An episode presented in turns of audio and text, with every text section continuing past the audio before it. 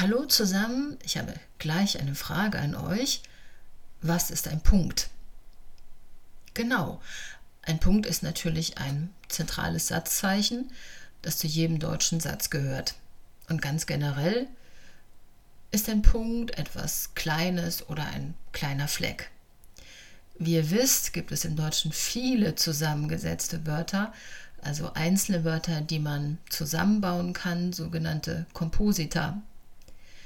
Es gibt viele Wörter im Deutschen, in denen das Wort Punkt vorkommt. Heute geht es mir um ein ganz besonderes Wort, das zum Wortschatz des Goethe-Zertifikats B1 gehört und von dem trotzdem viele Studierende auch auf B2-Niveau noch nicht gehört haben. Und das möchte ich heute gerne ändern. Es geht um das Wort Standpunkt. Was ist ein Standpunkt? Die erste Assoziation ist oft geografisch also ein Standpunkt ist ein, ein fester, ein genau definierter Ort. Was stimmt und was man im Hinterkopf haben sollte, wenn man über die andere Bedeutung des Wortes spricht. Ein Standpunkt ist nämlich vor allem auch eine Meinung, eine Position. Wenn ich es elegant und für alle, die schon B2 oder C-Niveau haben, ausdrücke, könnte ich sagen, eine Überzeugung, eine Auffassung oder eine Ansicht.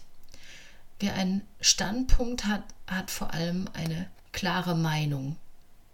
Nun wollen natürlich alle, die eine Sprache lernen, alle, die Deutsch lernen, flüssig Deutsch sprechen, fließend sprechen, natürlich sprechen.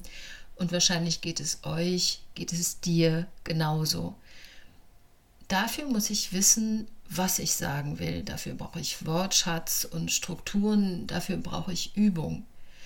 Das ist mit viel Energie verbunden, gerade dann, wenn es um das freie Sprechen geht und einem die Wörter nicht einfallen, die man gerne benutzen möchte.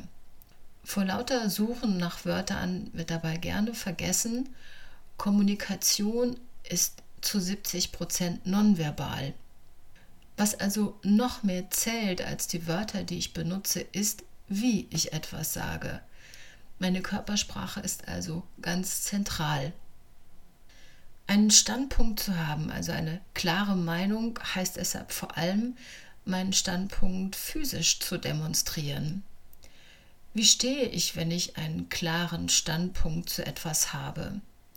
Stehe ich mit beiden Füßen fest auf dem Boden?